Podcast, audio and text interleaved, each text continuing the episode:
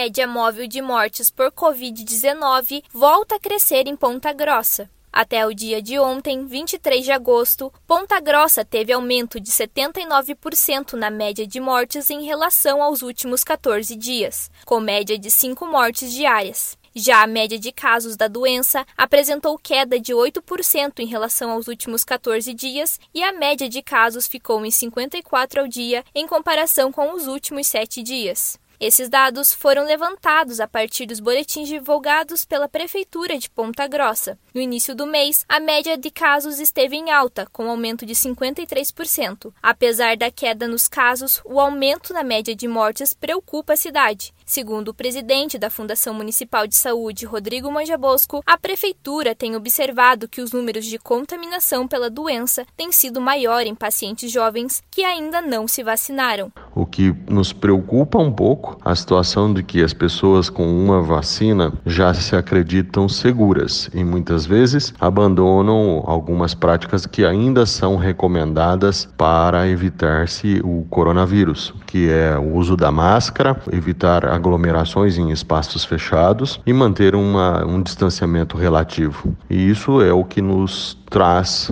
uma certa preocupação.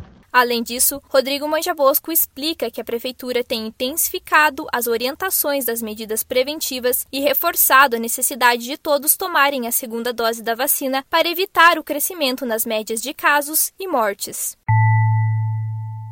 Segundo o boletim da Prefeitura de Ponta Grossa, o município registrou nas últimas 24 horas 12 novos casos de Covid-19 e 3 mortes pela doença. Ao todo, a cidade imunizou 85.259 pessoas com as duas doses ou dose única da vacina.